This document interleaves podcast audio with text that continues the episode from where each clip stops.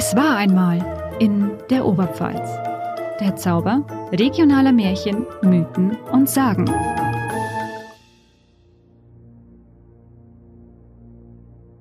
Der Tamme, der Tamme, kommt mit seinem Hammer.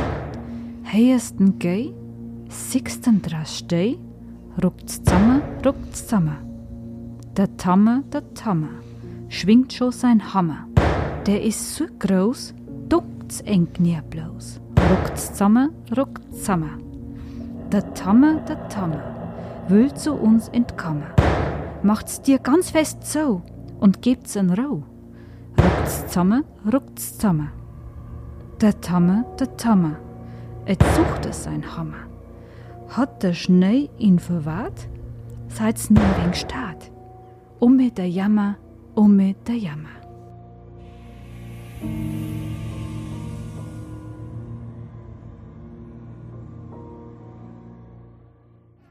Hallo da draußen und ganz herzlich willkommen zu unserer neuen Folge Es war einmal in der Oberpfalz. In unserer 16. Episode wird es weihnachtlich und ein bisschen schaurig zugleich. Denn was ich euch jetzt eben vorgetragen habe, das war ein Gedicht von Fritz Morgenschweiß. Das war ein Mundartdichter, der aus Sulzbach-Rosenberg stammte. Und wer jetzt bei dem Gedicht ganz genau zugehört hat, hat wahrscheinlich auch gleich mitbekommen, wer in dem Gedicht letztlich im Mittelpunkt stand. Ähm, es geht nämlich um den Tammer mit dem Hammer. Einer der sagenumwobenen Rauhnachtsgestalten. Ihn und auch seine ganzen anderen Kollegen und Gesellen wollen wir euch heute vorstellen. Ich, Lucia Brunner und mein Kollege Wolfi Ruppert. Und ja, schauen wir mal, wie es wird. Also ich habe bis jetzt immer noch eine Gänsehaut. Dieses Gedicht, das du vorgetragen hast, war fantastisch. Aber auch von mir ein herzliches Hallo da draußen. Wir haben diesmal wirklich eine besondere Folge für euch. Und wie ihr wahrscheinlich bemerkt habt, sprechen wir heute über die Rauhnächte. Und in den Rauhnächten geht es ja nicht nur um den Tag mit dem Hammer, sondern auch um ganz, ganz viele andere düstere Wesen, die sich in diesen Nächten herumtreiben sollen. Dafür waren wir diesmal auch wieder unterwegs und haben uns mit dem Krampus- und Hexenmaskenschnitzer Tim Buckley aus Neuenburg vom Wald getroffen, der uns in seiner Teufelswerk-Werkstatt gezeigt hat, was er da so macht und mit uns über den Krampusbrauch gesprochen hat, den er mit seinem Verein die Schwarzachtalpass am Leben erhält. Also seid gespannt. Aber vorab, wie immer gilt für euch, wenn ihr Fragen, Anregungen oder Ideen habt, die wir in unserem Podcast mal aufgreifen sollten, dann schreibt uns eine Mail an es war einmal onetz.de oder kontaktiert uns über die sozialen Medien. Auf Instagram findet ihr uns unter es war einmal unterstrich Oberpfalz und auf Facebook unter es war einmal in der Oberpfalz. Und äh, ich rate euch wirklich, diesmal einen Blick in unsere sozialen Medien zu werfen, denn äh, wir waren dieses Mal ja mit der Kamera bei Tim Buckley unterwegs und durften dort auch für unseren Podcast Bilder und Video aufnehmen und haben ihn direkt auch bei seinen Arbeiten in der Werkstatt begleitet. Hier auch nochmal vielen lieben Dank an unsere Kollegen aus der Medienproduktion, Christian Gold und Sebastian Scherm, die eben diese Aufnahmen auch für uns mitgemacht haben. Und die wollen wir natürlich selbstverständlich mit euch teilen. Und äh, ja, im Podcast können wir euch halt leider nur beschreiben, was wir gesehen haben und leider nicht zeigen.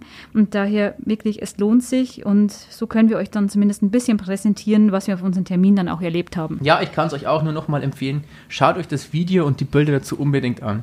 Das war wirklich ein richtig cooler Termin und es ist wirklich krass, was der Tim Buckley aus einem Stück Holz machen kann. So, aber bevor wir jetzt in gelebtes Brauchtum von heute einsteigen, wollen wir euch noch ein bisschen was Allgemeines zu den Rauhnächten erzählen. Dafür haben Wolfi und ich natürlich für euch etwas recherchiert, mal wieder. Mhm. Ähm, doch ganz kurz müsst ihr noch ein bisschen warten. Wir machen eine kleine Werbeunterbrechung und dann geht es dann auch bei uns mit dem Eingemachten los.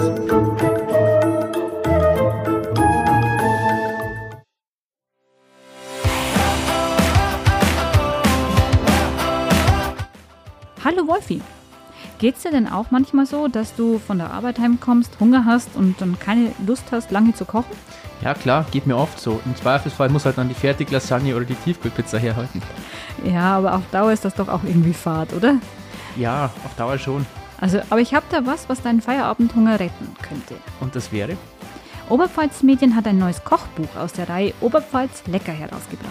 Mhm. Es ist das dritte Buch der Reihe und darin stehen ganz viele interessante und leckere Rezepte, die sich in kurzer Zeit und mit ganz wenig Aufwand zubereiten lassen.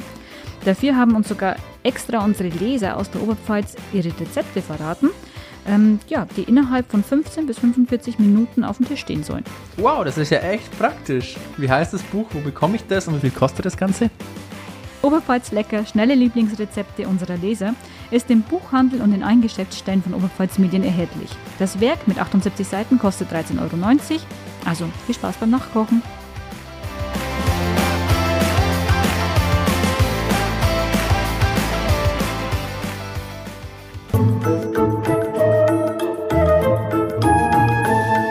Und das sind wir wieder. Lasst uns froh und munter sein. Wir sind zurück mit dem Podcast Es war einmal in der Oberpfalz mit dem Thema Rauhnächte. Wolfi hat sich dazu ein bisschen genauer eingelesen. Was kannst du uns denn dazu erzählen? Erzählen kann ich euch einiges dazu, aber was erstmal das, Das Wort gut. Rauhnacht angeht, da stellt sich ja die Frage, was das überhaupt heißen soll. Ist die Nacht jetzt irgendwie rau? Wenn ja, und woher kommt dann das überflüssige H in dem Wort dazwischen? Das wollte ich schon immer wissen. Ja, ich hätte es auch gern gewusst. Etymologisch kann man sagen, oder also, also etymologisch heißt die Wortherkunft, man vermutet da, dass das aus dem Mittelhochdeutschen kommt, von dem Wort Ruch, also haarig, hat also nichts mit Rau zu tun unbedingt. Den Begriff gibt es auch heute noch in der Kirschnerei. Also, wenn Felle hergestellt werden und so weiter, das heißt sowas wie Rauware oder Rauchware, so nennt man Pelzwaren. Und äh, man kann es kann sein, dass es also vielleicht um mit Fellen bekleidete Dämonen in rauen Nächten geht. Das wäre mal eine erste Möglichkeit, das Ganze zu interpretieren. Eine andere Herleitung des Wortes Rauhnacht haben wir gerade schon mal gehört, nämlich von Rauch. Also, dass der Brauch ist, glaube ich, der Brauch ist vielen von uns auch heute noch ganz gut bekannt, dass in Raumnächten Ställe und Häuser mit Weihrauch ausgeräuchert werden. An Heilig Drei König zum Beispiel ist das ja wirklich immer noch weit verbreitet. Der 6. Januar ist übrigens die, äh, die letzte Rauhnacht nach Weihnachten. Und der ähm, Räucherbrauch ist relativ alt. Da gibt es schon aus dem frühen 16. Jahrhundert Überlieferungen, die davon berichten, dass die Leute ihre Ställe und ihre Häuser ausgeräuchert haben. Spannend, aber ich schätze mal, man kann wahrscheinlich nicht genau sagen, welche der beiden Herleitungen die plausiblere ist, oder? Und wann sind denn jetzt eigentlich die Rauhnächte? Die Rauchnächte. Also wirklich sagen kann man es nicht, ähm, welche die plausiblere ist. Das sind zwei Möglichkeiten, das zu interpretieren, ähm, aber es ist zu wenig überliefert, um es klar sagen zu können. Die Rauhnächte, wann die sind, kann ich erklären. Und zwar zunächst mal geht es da um die zwölf Tage zwischen dem 25. Dezember und dem 6. Januar, also um die Nächte. Und hinzu kommen dann noch weitere Rauhnächte im Dezember, wie zum Beispiel der Nikolausabend vom 5. auf den 6., die Luzi-Nacht am 13. Dezember und die Thomasnacht vom 20. auf den 21. Dezember. Und verbunden wird das Ganze auch manchmal mit dem Begriff, den habt ihr vielleicht auch schon mal gehört, da sagen wir später noch mehr dazu, mit der wilden Jagd, bei der zahlreiche Schreckgestalten irgendwie unterwegs sein sollen in der Nacht.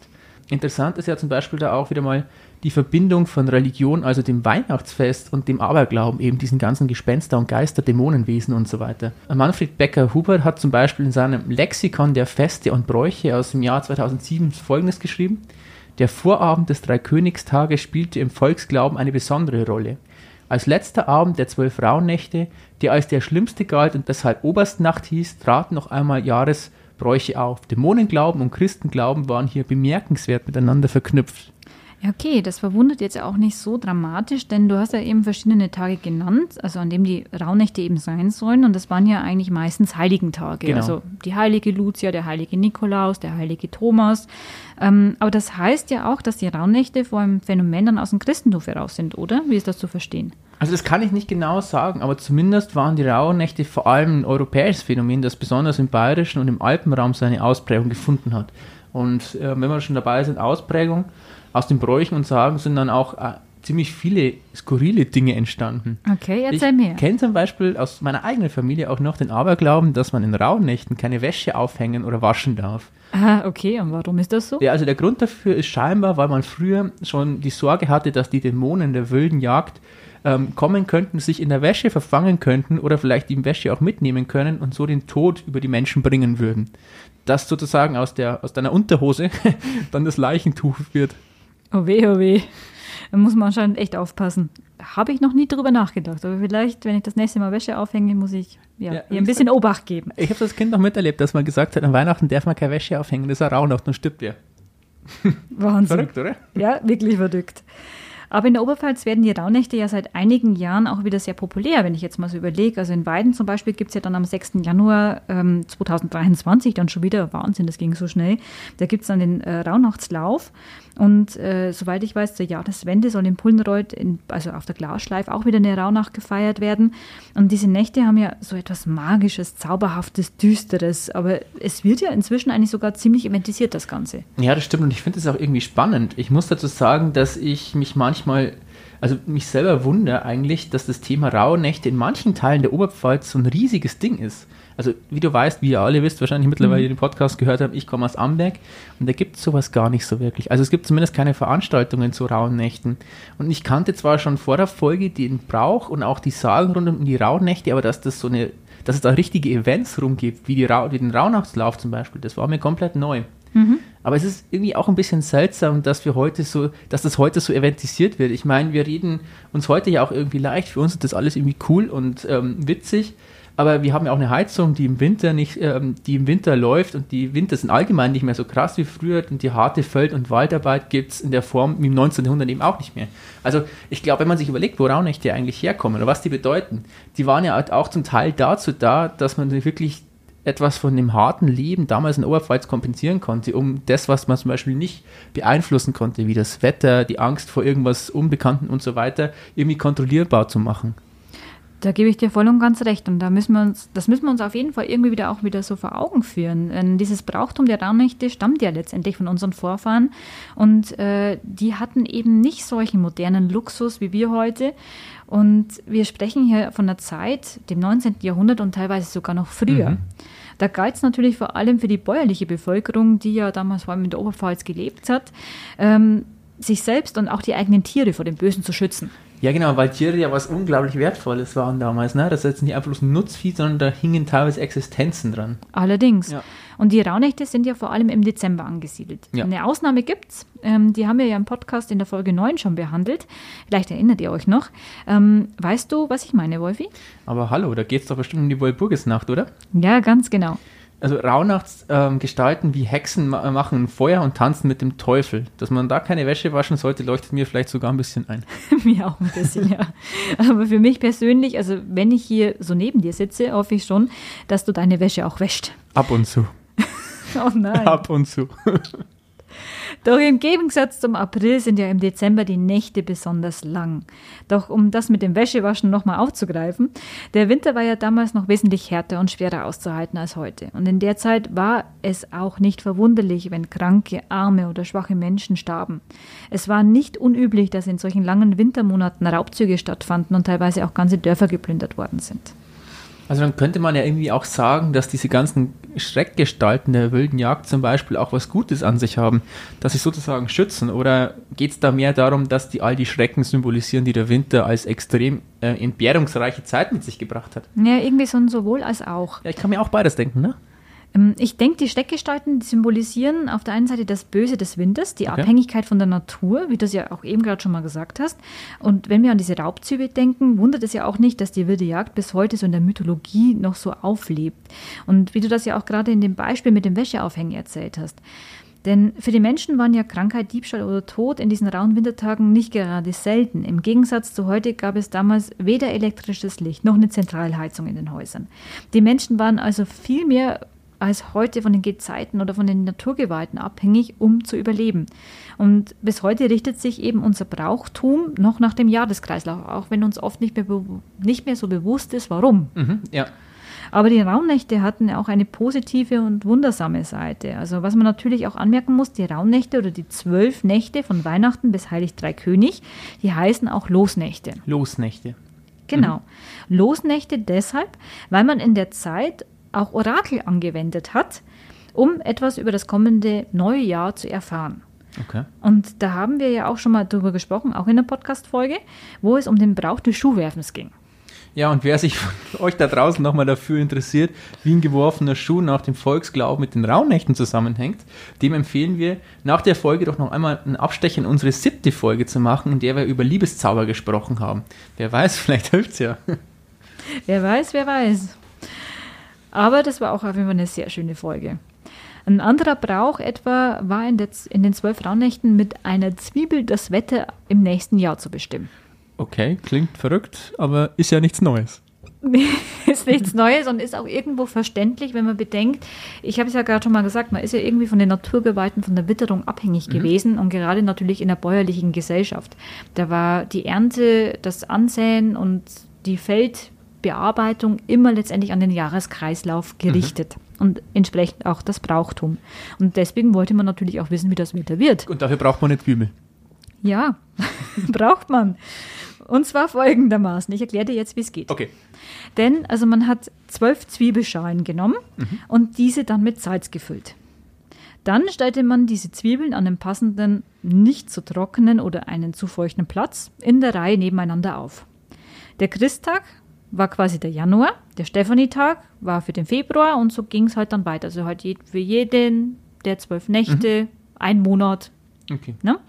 Und jeden Tag beobachtete man dann auch diesen Zustand dieses Zwiebelschälchens und den Inhalt. Und war dann am zweiten Tag das Salz zum Beispiel feucht, war das ein Zeichen dafür, dass auch der Februar feucht geworden ist Okay. oder feucht wird. So muss man ja sagen, geht ja um die Zukunft. Und als die schlimmsten Rauhnächte galten tatsächlich die Christnacht, die Thomasnacht und die Dreikönigsnacht. Also zur Thomasnacht haben wir dann eh noch was zu erzählen. Ich verstehe, warum die als die schlimmste galt mit. Ja, äh, seid gespannt. Aber man wusste halt schon damals, wie man böse Geister natürlich vertreiben kann. Äh, und das ging halt vor allem mit Lärm, also zum Beispiel mit Peitschenknallen, Schießen und Krachen, was in den Bräuchen des Christkindl-Anschießens und des Neujahrsschießens, also auch mit dem Feuerwerk, das wir an Silvester kennen, ja bis heute noch existiert. Das ist ja vor allem im Berchtesgadenerland weit verbreitet. Da stellen sich die Schützen in eine Woche vor Heiligabend jeden Tag für eine Viertelstunde auf eine Anhöhe und ballern. Also ich hoffe, sie böllern und ballern nicht ins Tal runter, was nur geht. und am Heiligabend vor der Christmette sogar eine ganze halbe Stunde. Das sind über 1000 Schützen, die da dabei sind und den ganzen Brauch gibt es auch schon seit 1666. Wahrscheinlich ging es da auch ursprünglich darum, Geister zu vertreiben und irgendwann wurde der Brauch sozusagen christianisiert. Und das Christkindl anschießen gibt es ja zum Beispiel jetzt auch im Landkreis Neustadt und im Waldenab. Eigentlich schon kurios aber auch, also wenn man sich Absolut. das so überlegt. Ähm, woanders versuchte man ja die bösen Geister auch eher zu besänftigen dann wieder. Oder auch nicht anzuschießen, sondern zu besänftigen. Äh, Ich weiß es Ja. nicht. Ähm, etwa im Landkreis Tirschenreuth, ähm, da gibt es ja heute in Connersreuth beispielsweise am Heiligen Abend noch die Specht, die kommt. Ich habe das auch einmal schon mal beobachten dürfen und da kommen eben Leute, die als Specht verkleidet sind, die haben dann auch Masken auf mit einem Schnabel, die aus Stroh gemacht sind und äh, sie tragen dann auch so einen Beutel rum und da müssen dann die Leute zum Beispiel was zum, also was man halt auch essen kann, hineintun, so eine Art Opfergabe irgendwo im Prinzip, damit halt die Specht wieder geht, also das Böse auch wieder vertrieben wird. Füttern, damit es wieder geht. Ja, aber es erinnert ein bisschen so an das alte Ägypten, wo halt die Menschen damals ihren Göttern noch huldigten und Ja. Opfergaben brachten. An Heilig Drei König werden ja heute auch noch ähm, ja, mit den Buchstaben CMB für Christus Mansionem Benedicat mit dem Jahr ähm, auch noch draufgeschrieben, dass man halt quasi den Schutz für das eigene Zuhause äh, bekommt. Das Genau. soll das Böse, die Krankheit, die Geister und das Unglück fernhalten von dem Haus. Und wir haben ja jetzt schon hin und wieder auch so ein paar Steckgestalten aus den Rauhnächten auch erwähnt. Und ein paar wollen wir euch natürlich auch kurz vorstellen. Also was heißt kurz? Wir werden hier schon jetzt auch das eine oder andere auch ausführlich behandeln. Genau. Wir hängen hier länger fest. Ja. Ähm, Wolfi, magst du beginnen mit den Nikolausbegleitern? ja, das mache ich doch gerne. Also wir reden hier vom Krampus. Und der ist übrigens, und das schon mal vorweg, nicht mit dem Knecht Ruprecht zu verwechseln. Der Knecht Ruprecht tritt zum Beispiel allein auf als einzelner Begleiter des Nikolaus und der Krampus oder die Krampusse, das heißt nicht die Krampi, hat die Lucia gesagt, sondern Krampusse ist der Mehrzahl, Allerdings, da bestehe ich drauf. sind immer zu März unterwegs. Und ich habe ja anfangs schon mal gesagt, dass wir uns mit Tim Buckley getroffen haben, der damit sehr, sehr viel zu tun hat. Er ist der Vorsitzende der Schwarzachtalpass. Ähm, und da auch, warum die Schwarzachtalpass und nicht der Schwarzachtalpass, folgendes: Die Pass oder die Bass ist sozusagen das bayerische Wort für die Begleitgruppe des Nikolaus. Vergangenes Jahr hatten wir bereits eine Folge, in der wir über die Begleiter des Nikolaus gesprochen haben. Und falls ihr euch dafür nochmal interessiert, dann hört doch einfach nochmal in die Folge Nikolaus und Knecht Ruprecht als Gabenbringer und Bestrafer rein. Heute geht es aber in erster Linie um die Gestalten, die in den rauen Nächten ihr Unwesen treiben sollen. Und da gehören die Krampusse dazu. Der Brauch der Krampusläufe ist ja bei uns zum Beispiel in Oberpfalz in Teilen des Landkreises Schwandorf sehr, sehr weit verbreitet und dann vor allem auch wieder im Bayerischen Wald. In München zum Beispiel gibt es auch einen jährlichen Krampuslauf, der findet wieder am 11. Dezember, meinem Geburtstag, Zufall, ich glaube nicht, am Marienplatz statt. Bestimmt kein Zufall. Ja, und auch in Österreich ist der Brauch recht verbreitet. Allerdings gibt es da manchmal auch das Vorurteil, dass diese Krampusläufe bloß dazu da sind, um, die Gegend, um, um durch die Gegend zu prügeln und Kinder zu erschrecken. freundlich. So hat die Zeit Online zum Beispiel mal einen Artikel mit dem Titel Krampuslauf, Tradition verleiht Prügel, also ich finde den Titel super, veröffentlicht. Aber jetzt gehen wir mal dazu über, was ich anfangs schon angekündigt habe. Wir zeigen euch Ausschnitte aus dem Gespräch mit Tim Buckley. Mm, und der ist davon überzeugt, dass diejenigen, die sowas machen, also die im Campuskostüm rumlaufen und Kinder zu Tode ängstigen, solche sind, die vom Brauchtum A erstens mal nicht wirklich eine Ahnung haben und B, den Vereinen, wie zum Beispiel auch die Schwarzach-Talpas, die ernsthaft versuchen, die Tradition aufrechtzuerhalten, keinen Gefallen tun. Aber hört es euch einfach mal selber an. Viel Spaß und bis gleich.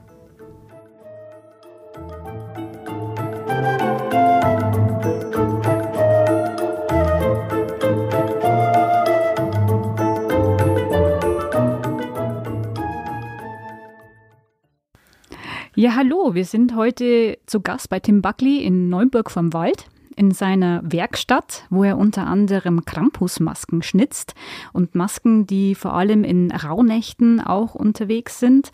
Er selber ist auch äh, bei dem Verein die Schwarzachtalpass mit dabei und äh, auch unterwegs in den Rauhnächten mit den Masken. Ja, Tim, erzähl uns doch mal, wie bist du eigentlich zum Maskenschnitzen gekommen? Ja, grüß euch. Ähm, weil ich zum Maskenschnitzen gekommen bin, ist eigentlich ganz einfach. Ähm, mir war es irgendwann zu blöd, äh, immer wieder diese weiten Strecken auf mitzunehmen. Das heißt, ähm, Schnitzerkollegen in Österreich zu besuchen und halt da Masken ähm, restaurieren zu lassen. Mhm. Und dann habe ich irgendwann gesagt, ich muss das selber irgendwann nochmal ausprobieren. Und so ich gestartet. Das heißt, die Leidenschaft für die Masken war schon da, bevor du angefangen hast, selber welche zu schnitzen? Richtig, genau. Das heißt, du hast als Jugendlicher warst schon unterwegs, hast dann was genau damit gemacht? Warst du auch schon im Verein vielleicht? Also tatsächlich ist es so, dass ich seit jetzt seit 16 Jahren als Krampus laufe.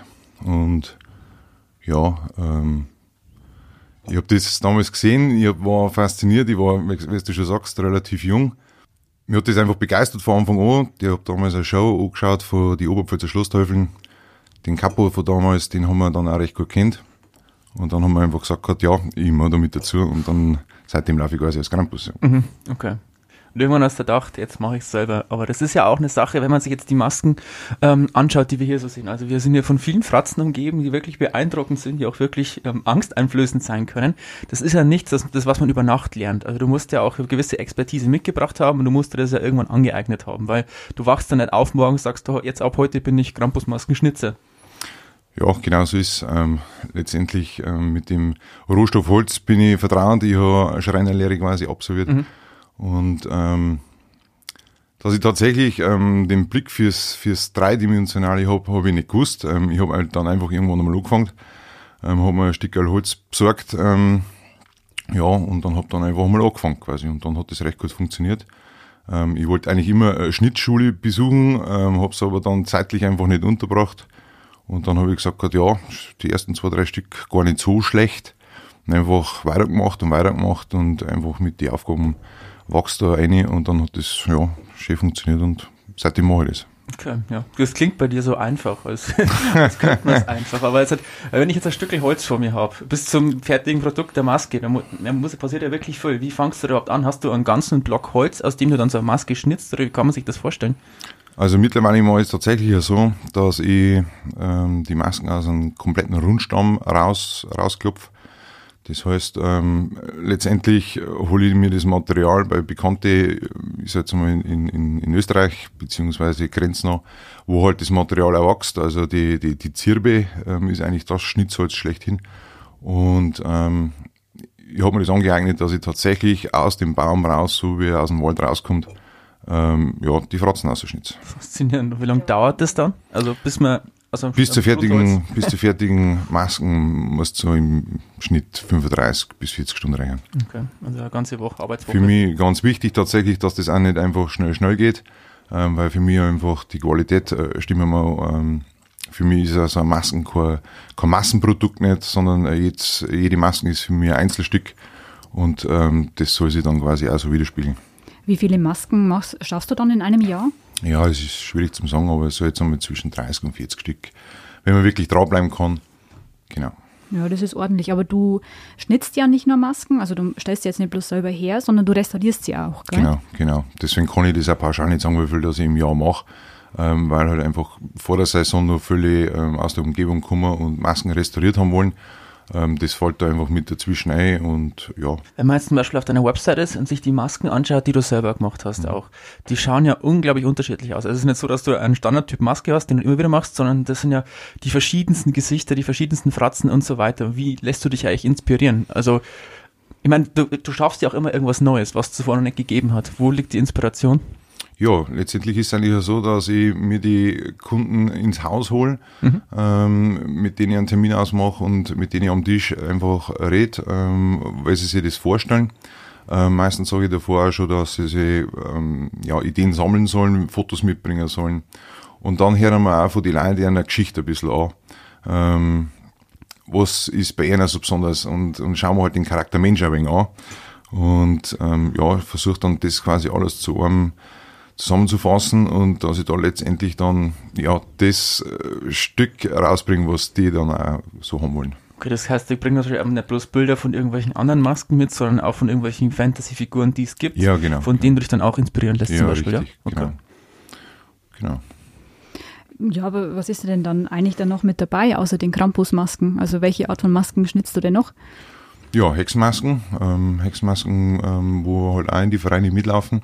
Ähm, bei uns gerade im Verein haben die Hexen eine, eine Riesenrolle ähm, als eigenen Part in die Geschichten. Und ja, wir brauchen ja auch für unsere Frauen, die mit in die Vereine mit unterwegs sind, ja eben Masken. Mhm. Heißt aber nicht, dass Frauen nicht als Krampus gehen können bei uns. Ähm, und deswegen schnitze ich halt auch Hexenmasken.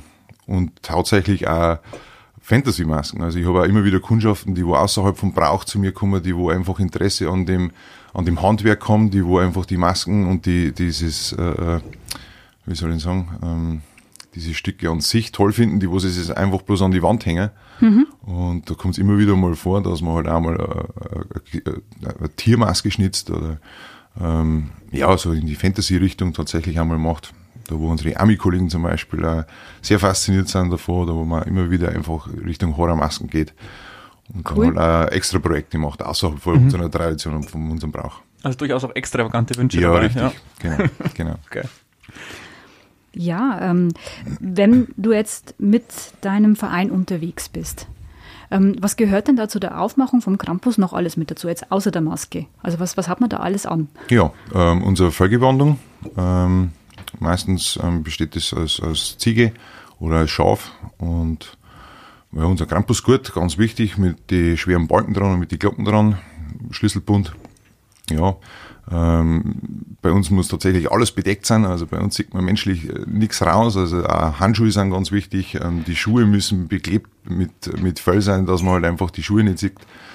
Ähm, ja, und sonstige äh, Accessoires, was man halt auch als Hexen zum Beispiel dran kann, irgendwelche kleine Beuteler, wo man halt dann auch ein bisschen so Hexen äh, Tränke verstecken kann und solche Sachen. Also mhm. schön dekoriert, ähm, schön, schön mit äh, Liebe quasi ins Detail versehen, von A bis Z. Und das ist ja jetzt halt nichts, dass man einfach auf Spaß und der Freude da jetzt mit irgendwelchen Masken und Verkleidungen rumläuft, sondern da steckt ganz, ganz viel Tradition mit drin. Was ist denn eigentlich die Zielsetzung eures Vereins? Also was, was sind die Ziele, die ihr erreichen möchtet in Sachen Tradition aufrechterhalten? Ja, in erster Linie ist eigentlich, ähm, wir sind kein Kinderschrecken nicht. Das ist für mhm. uns als Verein, als Schwarzachtalpass ganz, ganz wichtig. Wir sind in dem Sinne der, der finstere Begleiter vom Nikolaus, der Krampus. Und ähm, ja, äh, wir wollen die Kinder nicht schrecken. Wie gesagt, wir sind dazu da, um A, den Tadel auszusprechen, wenn es halt doch vielleicht unter dem Jahr nicht so ganz so funktioniert hat, wenn wir mit dem Nikolaus unterwegs sind. Wenn wir aber auch so äh, mit unseren Rauhnachtsgeschichten unterwegs sind, mit unseren Shows, ähm, ist tatsächlich ja so, ähm, wir überlegen uns da, da ähm, einfach irgendwie x-beliebiges aktuelles Thema, was gerade passt. Und dann wollen wir die Leute eigentlich zum, zum Denken äh, anregen. Ähm, es ist halt immer so, dass, dass der Alltag relativ schnell äh, kompliziert, voll ist mit Stress und ähm, ja, man sieht halt auch immer wieder, dass halt Leute einfach keinen, keinen Genau nicht kriegen. Und da haben wir halt oft schon Themen aufgegriffen, wo wir sagen, ähm, Leute, ihr hat's eigentlich alle gesund, ihr seid alle einigermaßen da, wo ihr sein wollt und nehmt halt einfach das euch zu Herzen und äh, seid mit dem zufrieden, was ihr habt. Mhm. Das ist halt in den letzten Shows oft so, oder in den letzten Geschichten, was wir geschrieben haben, ähm, oft so wieder, wiedergeben worden, dass man einfach sagt, hey Leute, passt doch einfach alles so, wie es ist. Ja, und die Aufmerksamkeit ist euch auf jeden Fall sicher nur Aufmachung, oder? Ja, definitiv. definitiv. Ich schätze auch, dass der Tadel von, ähm, von euch ähm, wahrscheinlich besser ankommt oder mehr fruchtet als der einer Lehrerin oder sonst was. Ja, ich ja. glaube, wenn einen so jemand hat, dann Absolut. Wie, wie ist es denn, wenn man, weil ihr macht ja auch Hausbesuche. Ja. Wie, wie ist es denn, wenn ihr da so äh, bei einer Familie dann reinkommt? Wie reagieren da die Kinder oder die Familien? Ja, das ist ganz unterschiedlich. Also teilweise ähm, wird die Schwarzachtalpass äh, gebucht, weil die Kinder uns haben wollen. Ähm, ich werde das nie vergessen. Ähm, ich glaube, da haben wir schon drei, vier Jahre am Stück hintereinander bei, bei der Familie gewesen, wo es geheißen hat, ja, sie möchte unbedingt wieder die Schwarzachtal-Bärlis da haben. Ne? Also da, das sind dann äh, Kinder mit vier, fünf, sechs Jahren, ähm, die haben einfach begeistert von uns, weil wir halt, äh, ja, mit dem, wie wir uns bewegen, wie wir uns den Kindern wiedergeben, ähm, eben nicht der Kinderschreck sein wollen und das ist für uns ganz wichtig. Und ja, letztendlich ist es so, ähm, ganz unterschiedlich. Ganz unterschiedlich. Ähm, wir haben teilweise äh, Gr- Großväter dort sitzen, äh, die Omas dort sitzen, die wo mit uns mit wesentlich mehr Respekt quasi gegenüber sitzen, wie die Kinder.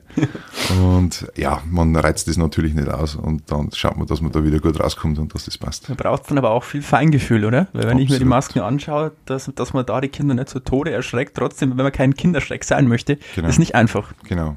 Ja, es ist auch wirklich so, ähm, wir vom Verein her ähm, trainieren das. Ähm, wir geben das auch unsere neuen Leute, die wo zum Verein dazugehen, äh, immer so weiter, dass wir, wie gesagt, kein Kinderschreck nicht sind. Ähm, spielen da Szenen durch, was man quasi vermeiden kann, wenn eben ein Kind kurz vorm Ausbrechen ist, was die Tränen betrifft und was man da machen kann. Und ähm, eigentlich funktioniert das zu ja, gut 99 Prozent immer. Okay. Ja. Super.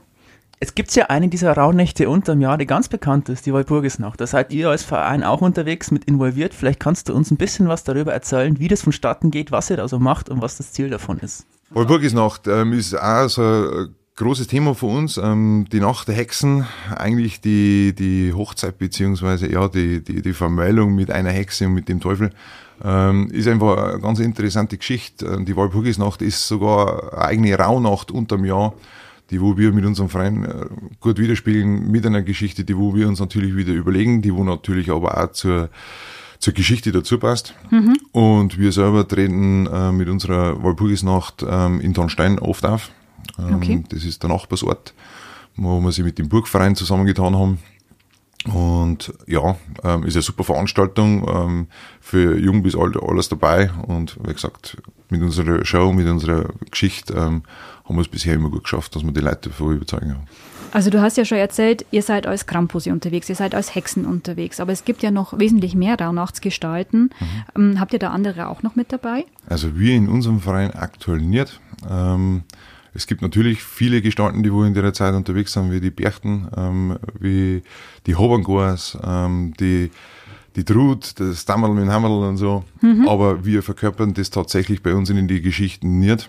Ähm, einfach aus dem Grund, weil es viele Gruppen gibt, die wo das eben schon machen und wir uns mit unseren aktuellen Geschichten, mit dem, was wir uns für den Alltag überlegen, ähm, eh schon gut bedient sind und ähm, ebenso die Leute damit überzeugen wollen, was wir in der Rauhnacht quasi widerspiegeln wollen.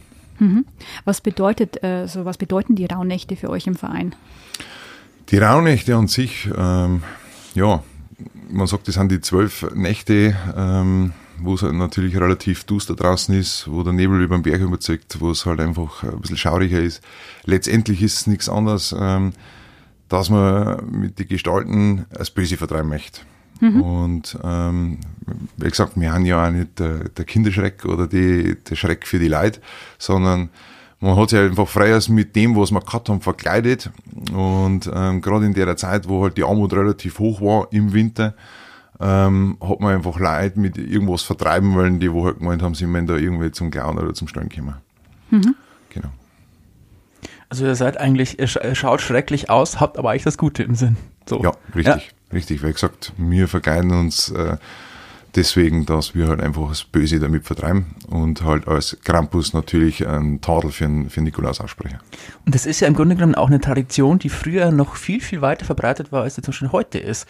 Und wie hast, also wie hast du das erlebt in den Jahren, in denen du aktiv bist? Haben diese, die- haben die Traditionen und Bräuche, haben die wieder zugenommen oder nehmen die weiterhin ab, so in der breiten Bevölkerung? Wie, wie nimmst du das wahr? Also ich muss ganz ehrlich sagen, Ähm, ja, es wächst. Es wächst stetig. Okay. Ähm, von Jahr zu Jahr merkt man natürlich, ich als Schnitzer bei mir in der Oberpfalz, ähm, dass die Gruppen auch immer mehr werden, weil ich sag jetzt mal, das ist auch bei mir ein bisschen so ein, ja, ein bisschen ein Hotspot, wo einfach die Gruppen auch ein wenig so auf einen Punkt zusammenkommen. Mhm. Und dann spricht man natürlich und dann kriegt man das auch mit. Und durch das, dass wir halt auch vom Verein ja schon gut lang in der Szene unterwegs sind, kennt man sie halt einfach und man muss ganz klar sagen, ähm, bin sehr begeistert davon, dass es immer wieder Leute gibt, die wo sagen, okay, hey, wir starten da durch, wir möchten da was machen. Und das Schöne ist tatsächlich, dass sich diese dann auch um Rat äh, fragen bei uns äh, alten eingesessenen Gruppen, wie sie es machen sollen. Ähm, und das finde ich ganz cool und ja. Also eine gut vernetzte. Szene, die ja, wächst, kann man sagen. Ja. Auch in Sachen Zuschauern, die genau, dann zu Events kommen. Absolut. Wichtig ist ja, denke ich auch, dass man euch nicht verwechselt mit den Perchten, die ja vor allem jetzt in der Allgäuer und Österreicher Gegend genau. unterwegs sind. Was sind denn so die Unterschiede zu Krampus und Percht? Ja, eigentlich ganz klassisch. Ähm, der Percht ist komplett übertrieben groß, mächtig geschnitzt, ähm, große Augen, große übertrieben geschnitzte Nasen, auch von der Bemalung relativ schlicht gehalten.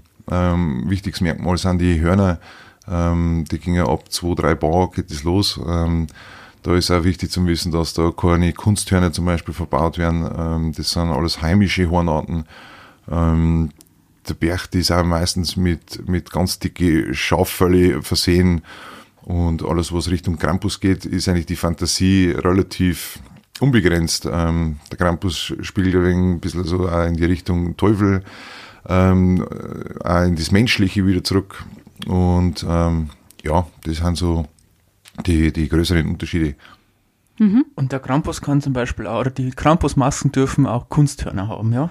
Das hat ja wahrscheinlich auch irgendwie den Hintergrund, dass es vor allem auch jüngere Leute gibt, die dann versuchen, irgendwie das auch mal zu machen zu wollen, aber sowas ist ja auch teuer. Also so ja. eine selbstgeschnitzte Maske für 40 Stunden Einzelarbeit ist, kann, kann man nicht für einen Ramschpreis kaufen. Ähm, es ist halt wichtig, dass man die Leute und die, die wo die, die Tradition und den Brauch ausüben, das ermöglicht, finanziell einigermaßen im Rahmen zu halten. Ähm, und wie du es jetzt gerade angesprochen hast, die Hörner teilweise werden es gegossen, ist richtig, ist A, ein finanzieller Aspekt und B, ist einfach auch ein Gewichtsthema. Und wie gesagt, die Fantasien sind da relativ groß und wenn ich da einen riesen äh, ja, Ziegenbock drauf habe oder Steinbockkernel drauf habe, da ist halt gewichtstechnisch da, da habe ich gleich ein bisschen ein Problem. Was ich jetzt einfach nur sagen möchte, ist, ähm, ich möchte an meine Gruppe, an meinen Verein, ähm, an die Schwarzachtal Pass einfach mal ein richtig fettes Dankeschön aussprechen. Ähm, wir haben ein zehnjähriges, zehnjähriges Bestehen heuer. Äh, wir sind eine absolut geile Gruppe und genauso müssen wir die nächsten Jahre weitermachen. Einfach mal von mir als Schnitzer, als Vorstand über die zehn Jahre ein äh, fettes Dankeschön. Wie viele Mitglieder seid ihr im Verein? Wir sind jetzt seit gut 40 Leute wieder. Genau, und von jung bis alt alles dabei und alles begeisterte Krampus und, und Hexenläufer. Also nur aktive Mitglieder bei den 40 Leuten? Ja, nicht ganz. Ähm, es ist natürlich so, dass wir Ehrenmitglieder dabei haben. Wir haben Leute dabei, die wo im Hintergrund viel äh, mit aktiv sind. Wir haben Leute dabei, die wo Fotos machen, Videos machen, die wo natürlich auch unsere Social Media Arbeit nach außen hin gut vertreten. Aber ich sage jetzt mal, grob an Läufern sind wir um die, die 25. Ja. Also fettes Dankeschön an deinen Verein. Ich würde sagen, das sind noch gute Schlussworte. Vielen Dank für deine Zeit. Ja, vielen Dank auch. Servus. Dankeschön.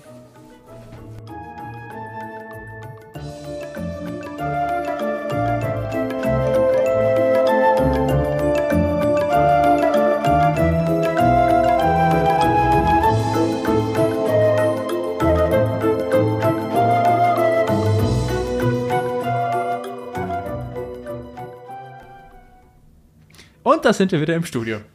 Das war jetzt mal das, was Tim Buckler über den Krampusbrauch, sein eigenes Schnitzhandwerk und über seinen Verein erzählt hat. Also der Termin war echt gut. Es hat echt Spaß gemacht und wir durften, also ich durfte ja am Ende sogar so eine Maske mal ausprobieren. Und ich finde, man sollte schon geübt sein, wenn man so eine Maske auch mehrere Stunden trägt. Das ja, ist gar absolut. nicht mal so einfach. Der Tim hat es ja dann auch gezeigt, er hat es halt wirklich echt drauf.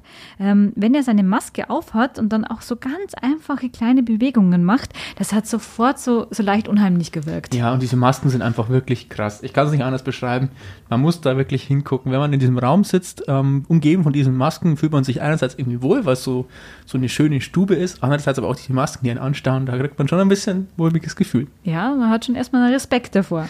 Aber wenn man den Tim natürlich dann näher kennenlernt, merkt man auch gleich, dass er einfach echt ein guter Kerl Ja. ist und ein Wahnsinn, was er drauf hat. Also wir haben ja dann zuschauen dürfen, wie er innerhalb von 30 Minuten es geschafft hat, so einen Klotz Holz zu bearbeiten. Also einen ganzen Baumstamm eigentlich. Einen ganzen, ja, einen ganzen Baumstamm. Ähm, das war, ja, da war ja schon nach diesen wenigen Minuten bereits der Grundriss von dem Kopf und von dem Gesicht erkennbar. Also ich bin immer noch ganz begeistert. ne? Geht mir genauso. Schaut euch das Video an, unbedingt. Aber ja, neben den Krampussen, haben wir euch ja schon berichtet, gibt es ja noch wesentlich mehr Rauhnachtsgestalten. Und weil das so schön passt, mache ich jetzt auch gleich mal mit meiner Namensvetterin weiter. Denn ähm, es gibt eine Steckgestalt, die heißt die blutige Lucia oder übersetzt die blutige Lucia. Sie erscheint am Vorabend des 13. Dezembers in bäuerlichen Ortschaften und der 13. Dezember warum? Weil natürlich da der Namenstag der heiligen Lucia auch stattfindet. Doch hier entscheidet, äh, ja, hier erscheint sie jetzt nicht unbedingt eher friedlich oder mit Lichterkranz auf dem Kopf, sondern eben halt schon ja teilweise sehr brutal, wenn man sich das so Aber anhört heftig. und durchliest. So gibt es zum Beispiel im niederbayerischen Osterhofen. Da trägt sie einen blutroten Mantel und einen Spitzenhut. Bei Tettenweiß soll sie ein Strohgewand anhaben und ein Messer dabei haben. Und im Vilstal präsentiert sie eben als Rauhnachtsgestalt auch dann schon mal so ein blutiges Menschenhaupt auf dem Teller. Föstal, uh. Bei Landau an der Isar wetzt die Lucia sogar ihre Riesenmesser und steht dann auch im Ruf, unartige Kinder in die Isar zu werfen. Wobei man hier schon sagen muss, eigentlich bräuchte sie das Messer gar nicht. Wenn sie die Kinder einfach in die Isar wirft. Nein, aber zum Erschrecken hilft es Ja. vielleicht, aber das mit dem Messer kann ich jetzt vielleicht dann auch noch gleich näher ausführen. Denn bei Bertisch Eisenstein bringt sie eine Schwinge mit, also auch ein Messer, um den Kindern die Gedärme äh, auszuschneiden aus den Bäuchen und äh, ja, sie quasi aufzuschlitzen. Unterwegs soll sie dann rufen, Schwingerl voll Darm, Schwingerl voll Darm. Entschuldigung, aber das ist auch ein bisschen witzig. Nicht Skurril. mit, ja, aber mit viel schwarzen Humor. Ja. Bei Bischofsmais wiederum soll sie in lange weiße Kleider gehüllt sein und mit einer Sichel verfolgt sie dann Kinder, ebenfalls eben um ihnen die Bäuche aufzuschlitzen. Bei Grafenau versucht sie dann bei Gla mit Glasscherben ungezogenen Kindern die Zunge oder dann auch die ganze Haut abzuschauen. Ja, das ist, klingt wie aus einem Horrorfilm, echt. Allerdings, allerdings, die hat's, also das ist echt blutig, was wir hier erleben. Aber die Lucia ist ja nicht nur unbedingt allein unterwegs. Im Böhmerwald bzw. Bayerischen Wald wird die Lucia auch von der Habergeis oder anderen Untieren begleitet. Dazu gleich später noch mehr. Und die Heidemarie Sander hat in ihrem Buch Amberger Legenden ebenfalls eine schöne Geschichte von der Luzi eingepackt. Ich kenne die Geschichte sogar. Ja, aber sie ist jetzt ein bisschen anders, wie man vielleicht denkt. Also darin geht es halt um eine alte Frau, die ihre Enkel erschrecken wollte, quasi als Erziehungsmaßnahme. Und die Enkel hatten eben die Namen das Betterl, den Hans, der Karl, die Gretel und der Franz. Wie man sich halt so vorstellt in Oberpfalz, Genau. ne? Die Großmutter spielte dabei selbst natürlich die blutige Luzi, die dann um das Haus schleicht und den bösen Kindern den Bauch aufschlitzen soll. Hat sie natürlich nicht wirklich gemacht, aber hat halt so getan, als ob. Dafür hat sie sich dann verkleidet mit Stroh, band sich einen Strick um den Bauch, nahm eine Blechschüssel mit unter den Arm und hatte eine Sichel dabei. Und dabei hat sie halt den Spruch gesagt, a Schüssel voll Darm, a Mölterl voll Blut will ich haben. Wer will das nicht? ja. Auf jeden Fall unterstreicht das auch die Dramatik der ganzen Situation und das hat natürlich auch dazu geführt, dass der kleine Karl und der kleine Franzl sich natürlich schon furchtbar vor dem 13. Dezember gefürchtet haben. Und das hätte ich wahrscheinlich auch getan, wenn meine Oma sowas gebracht hätte. Und die Bettel, also das Bettel, hat aber dann gesagt, also ich verspreche euch, die Luzi kommt heuer das letzte Mal. Und die anderen waren aber nicht ganz so überzeugt davon, denn die dachten halt, ja, irgendwann kommt die Luzi schon und wird ihnen den Bauch aufschlitzen. Aber die Bettel blieb bei ihrem Versprechen. Battle. Die Bettel. Der 13. Dezember bricht also irgendwann natürlich dann an. Die Geschwister von der Bettel waren schon am Mittag ganz schlecht. Also denen, denen war kotzübel, weil die wussten, was am Abend kommen wird. Das Bettel aber kaufte im Laden dann erstmal für drei Pfennig ein paar Bonbons, den sie dann auch den anderen gab, um diese dann aufzumuntern. Ob das viel gebracht hat, wir wissen es nicht. Als es dann letztendlich dunkel geworden ist draußen, zündete dann der Opa, der ganzen Kinderschar eine Petroleumlampe an, die dann im Wohnzimmer wunderbar natürlich tiefe Schatten geworfen hat. Also wir kennen das ja, wenn wir eine Kerze zum Beispiel anzünden. Ja. Und äh, schließlich hörte man dann irgendwann dann das Klirren der Ketten und vor der Zimmertür die Stimme der blutigen Luzi. Oh. Und der Hans und der Franz versteckten sich vor lauter Angst hinter ihrem Opa, die Gretel hinter der Tante. Und jetzt haben wir ja nur das Bettel. Die hat sich allerdings unter der Couch verkrochen und da gewartet, denn die hatte natürlich einen Plan. Und als dann die Tür aufging und ja, die Luzi irgendwann begann, nach den Kindern auch zu fassen, machte sich das Bettel auch an die Arbeit. Sie hatte nämlich ein Streichholzschächtelchen dabei, hat dann ein Streichholz ausgepackt und wollte das natürlich auch anzünden und dann das Stroh halten. Die Mutter von der Bettel hat es aber dann rechtzeitig bemerkt, was ihre Tochter davor hatte und dann sie quasi noch rechtzeitig davon abgehalten, bevor sie ihre Oma abfackelt. Nee, aber die Oma wäre ja nicht ganz unschuldig an der Sache gewesen. Nicht ne? ganz.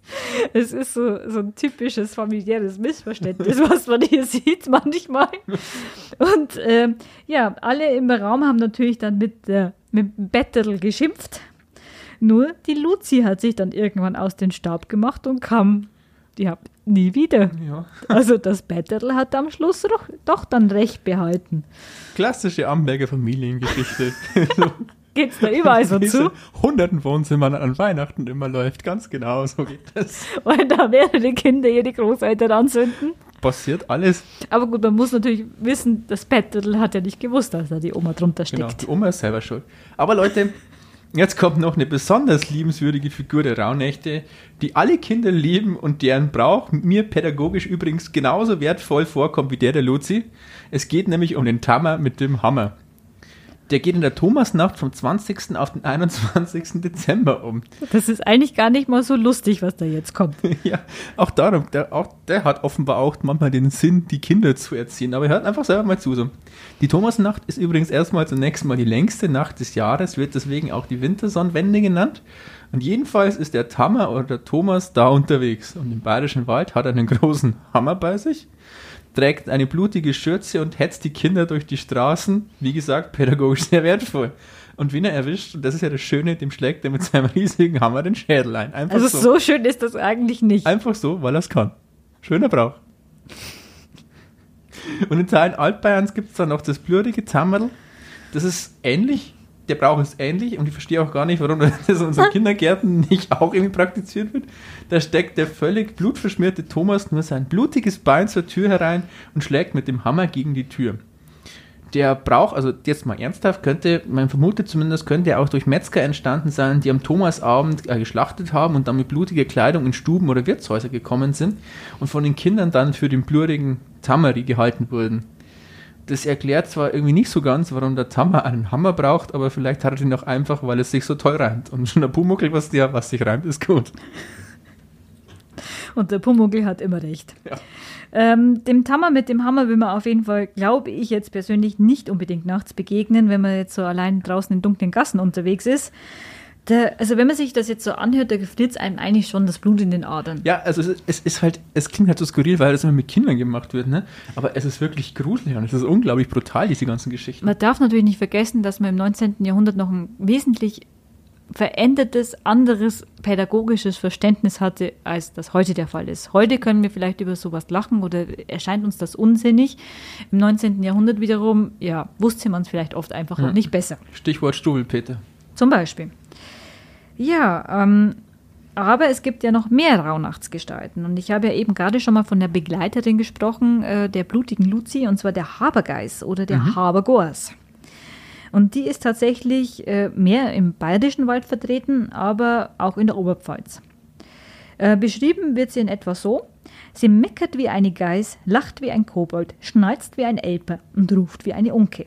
Aha. Also eine Unke ist so eine Krötenart. Wollte ich gerade fragen. Danke für die Antwort. Gerne. Die Habergors sollen in den höchsten Bäumen wohnen oder in dunklen Stallecken. Sie geistert nachts in Häusern umher, lauert Menschen auf und setzt, äh, sitzt dann in Haferfeldern und begleitet den Krampus. Also sie ist sozusagen ein Begleiter, Begleiter. Ja. Hm. Der, Begleit, der Begleiter, der Begleiter. Genau. Ja. passt. Und anscheinend eint sie auch äh, andere Sagengestalten so in sich. Also sie verfolgt ähnlich wie der Heumann die Holzfrevler, mhm. drückt dann die Schlafenden wie die Trut oder verdirbt dann Korn und Kuh und kündet auch den Tod an und schreckt die Kinder. Also all in one. Da ist alles dabei. Allerdings. Und laut dem Kulturwissenschaftler Leander Petzold, den wir ja auch schon öfters mal hier ähm, in der Sendung hier zitiert haben, ähm, soll sie auch eine Art Totenvogel und Kinderschreck zugleich sein. Und die Begegnung endet wie man es auch vermutet, meist unheilvoll. Ah, sehr gut. Ja.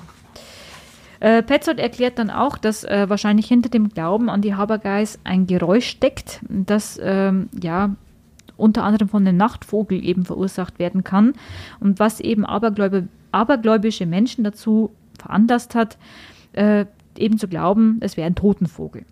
Mhm. Also quasi hinter dem Meckern könnten dann auch Rufe von einer Bekassine oder einer Nachtschwalbe stecken. Und Nachtschwalben wurden volkstümlich auch Ziegenmelker genannt. Ah, ja. Und die, die Habergeis wiederum ist auch äh, fest verankert im Brauchtum und wird in Teilen Österreichs auch bei verschiedenen lokalen Bräuchen eingesetzt. Und die ist jetzt auch nicht nur zu den Rauhnächten unterwegs, also jetzt beispielsweise bei Perchtenläufen, sondern auch zum Beispiel im Fasching oder auch im Maibaumbrauchtum. Okay, das war zum Beispiel eine Sagengestalt, die ich eigentlich gar nicht kannte. Was aber auch nicht fehlen darf, wenn wir über Rauhnächte sprechen und den Glauben an Rauhnächte, das ist, ich habe es gerade vorhin schon mal gesagt, die wilde Jagd oder das wütende Heer. Das ist ziemlich bekannt und auch ziemlich weit verbreitet. Dazu hat auch Leander Petzold was in seinem kleinen Lexikon der Dämonen und Elementargeister geschrieben. Und er sagt, dass es, dass, ich, dass es sich dabei wahrscheinlich ursprünglich um den Glauben handelte, dass in der Schlacht gefallene Kämpfer nachts durch die Lüfte reiten, um wieder weiterzukämpfen, um den Sieg doch noch zu erringen. Es erinnert so ein bisschen ähm, an den König der Toten von Dunhag aus dem Herrn der Ringe, wer es von euch vielleicht kennt. Und weiter schreibt der Petzold, hier ein Zitat, wie die volkstümlichen Bezeichnungen für das in der Nacht dahinjagende wilde Heer von Landschaft zu Landschaft verschieden sind, wechseln auch die Namen und Gestalten der dämonischen Anführer. Das heißt, manchmal ähm, ist die Berg die Anführerin, manchmal die Frau Holle, manchmal die Lucia und so weiter. Auch hier ist wichtig, dass das wilde Heer hauptsächlich in den zwölf Rauhnächten zwischen Weihnachten und Heilig Drei König unterwegs sein soll. Und der Petzold schreibt dazu außerdem, jetzt hier nochmal ein Zitat, besonders in Süddeutschland und in den Alpenländern veranstalten die Burschen ihre wilden Maskenzüge, das Perchtenjagen oder Klausejagen, die zum Teil sehr archaische Gepräge tragen. Archaisch trifft's. Archaisch trifft's ganz gut, gell? Und unser Oberpfälzer Sagensammler Franz Xaver von Schönwert hat auch was zum Glauben an das wilde Heer in der Oberpfalz geschrieben. Da heißt es nämlich, die Rauhnächte sind eine dunkle Zeit der Wiederkehr der Seelen und des Erscheinens von Geistern. Das wilde Heer mit seinen geisterhaften Tieren tobt durch die Nacht.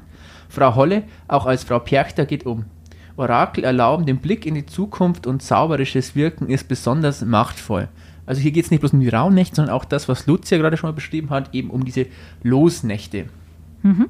Und ich habe ein Buch gefunden, das Alfred Wolfsteiner 2011 herausgebracht hat, das den Titel trägt von rauen Fuhrmännern, tanzenden Hexen und der wilden Jagd. Sagen aus dem Schwarzachtal. Also Schwarzachtal ist auch genau das, wo ähm, unser Tim Wackler herkommt. Das ist vielleicht ganz interessant.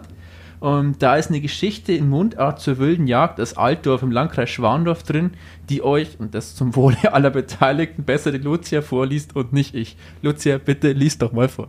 Du bist gemein, weißt du das? Warum? Aber es war ja klar dass ich das jetzt machen muss. Ja, weil du es besser kannst. Ja, aber ganz ehrlich, denkt bitte daran, die Geschichte stammt jetzt nicht von uns und auf Rechtschreib- oder irgendwelche Grammatikfehler gebe ich keine Gewährleistung. Die wilde Jagd ist freier einmal durch den Loderweg auf Dirnersdorf auf. Einmal ist er durch Kohof. Da hat man Fenster zu machen, mein, wenn der vorbei ist. Einmal hat der einmal das Fenster aufgemacht und hat geschaut. Auf einmal ist er ein Menschenfuß zum Fenster eingeflogen. Der war noch warm und blöde. Den Fuß haben sie nur einer gerum. Der ist aber allemal wieder rausgekommen. Ende. Ende. Vielen Dank, wunderschön. Vor allem, und die könnte es ja nicht lesen, aber ähm, Mundart ist echt was Interessantes. Fenster, Fenster war doch auch mit B geschrieben. Also Pfenster, das ist das bekannte Pfensterbeef, wer kennt es nicht? Also das ist jetzt tatsächlich nicht mein Dialekt. Ja. Kommt selten B vor ja, F. Fenster. Jedenfalls habe ich da auch noch eine kurze Geschichte rausgezogen, die ich auch selber wieder vorlesen kann, weil sie nicht in Mundart ist. Und die heißt Die Spinnerinnen in der Raumnacht. Und Spinnen in der Rauhnacht sollte man nämlich nicht machen. Es gibt nämlich ein paar so Geisterwesen, die da offenbar schnell sehr ungestüm werden und das überhaupt nicht gerne sehen, wenn man in der Rauhnacht spinnt. Die Geschichte geht so. Drei Mädchen aus Schwarzenegg gingen einmal in der Zeit der Rauhnächte am Abend ins Nachbardorf zum Spinnen. Auf dem Heimweg bekam eines der Mädchen furchtbare Angst und sagte zu den anderen, ich fürcht mich, ich fürcht mich. Auch wollte es unbedingt in der Mitte gehen, doch die innere Unruhe wich nicht von ihr. Auf einmal hörten sie ein Sausen und ein Rauschen in der Luft. Das Mädchen in der Mitte wurde an den Haaren gepackt und in die Luft gezogen. Erschrocken sahen die beiden anderen, wie es vor ihren Augen in die Lüfte verschwand, wobei alles Schreien und Zappeln nichts half. Von dem Mädchen, Mädchen sah man selbst nichts mehr außer seinen Haarzöpfen, die an einer Staude hingen. Wahnsinn. Gruselig. Das ist eine gruselige Geschichte, ne? Ja, allerdings. Und ihr werdet euch jetzt sicherlich, wie ich auch, fragen, was war da denn los? Eigentlich schon, ja. Und so ganz genau kann ich es nicht beantworten, aber ich schätze, dass es mit der wilden Jagd und auch mit diesen Geistern und Dämonen zu tun hat. Jedenfalls könnte man es so erklären. Es gibt die Legende von der Frau Bercht oder Berchter. Manchmal heißt sie auch Eisenbertha genannt, weil sie eine eiserne Nase hat. Und die ist die Anführerin des wilden Heers. Und das, dazu schreibt zum Beispiel Jan der Petzold, sie straft säumige Mägde, die nicht genug gesponnen haben, achtet aber auch auf die Einhaltung der Abendruhe. Und weiter heißt da eben, und jetzt wird es interessant, nach dem Volksglauben geht die Percht vor allem in der Dreikönigsnacht um und schaut zu den Fenstern hinein. Faulen Dienstmägden schlitzt sie den Bauch auf und füllt Kehricht hinein. Nett. Gell? Also Kehricht heißt jetzt eigentlich sowas wie Abfall, Abfall, oder? Müll, Staub oder irgend sowas. Toll. Ja, und außerdem kontrolliert sie eben auch, und das ist, glaube ich, auch das Interessante, die Arbeitsverbote an den Fast- und Feiertagen. Wie kommt sie denn dazu? Das ist einfach ihre Aufgabe, ich weiß es nicht. und eine andere Sagenfigur, die so ähnlich ist, die habe ich auch noch gefunden, die auch da irgendwie mit reinspielen könnte, das ist die Frau Faste oder die Fastenmutter. Die ist auch ein Dämon, der in der Fastenzeit vor Weihnachten von Haus zu Haus geht und darauf achtet, dass nicht nach dem Abendläuten noch gearbeitet wird und vor allem nicht gewaschen und gesponnen wird. Und darüber hat der Petzold ebenfalls was geschrieben. Mir war die Figur bis jetzt aber völlig unbekannt. Der Petzold schreibt, wenn wen sie dabei ertappt, dem dreht sie den Hals um oder haspelt ihm die Därme aus dem Leib. Also ich weiß irgendwie auch nicht so wirklich, was das immer mit den Gedärmen da ist, äh, um die Weihnachtszeit rum. Aber vielleicht lässt sich so zumindest die Geschichte aus, von den drei, den drei Spinnerinnen in der Rauhnacht etwas verständlicher machen, weil sie ja genau gegen die Gebote verstoßen haben, die Frau Perchter oder Verfasste so streng kontrollieren. Ja, naja, das klingt schon fast plausibel. Wer Mhm. weiß, wer weiß. ne, Aber irgendwo, ja, Zusammenhang ist erkennbar. Genau. Aber wichtig ist, äh, und das muss man hier auch äh, tatsächlich mal anmerken, das Thema Perchten. Mhm. Das wird ja auch immer populärer in den letzten Jahren, Jahrzehnten, sage Ja, ich auch bei jetzt uns mal. hier in der Oberpfalz, ne? Auch hier. Aber eigentlich sind die Perchten in der Oberpfalz nicht heimisch. Genau. Also das hat ja auch der Tim Buckley erklärt. Ich möchte es hier nochmal ganz kurz wiederholen. Die Perchten sind vor allem im alpinen Raum unterwegs und in der Oberpfalz und im bayerischen Wald sind sie dann tatsächlich eher weniger vertreten. Ähm, aber wer in der nördlichen Oberpfalz etwa zum Beispiel im Landkreis Tirschenreuth auch unterwegs sein soll, das ist die sogenannte Nebelfrau. Auch von der habe ich noch nie gehört. Sie wird auch Fetzenmorgel genannt. Äh, auch ein wunderbarer Name, wie ich finde. Ja. Und sie soll etwa bei Wonderep und Waldsassen im Landkreis Tirschenreuth ihr Unwesen getrieben haben.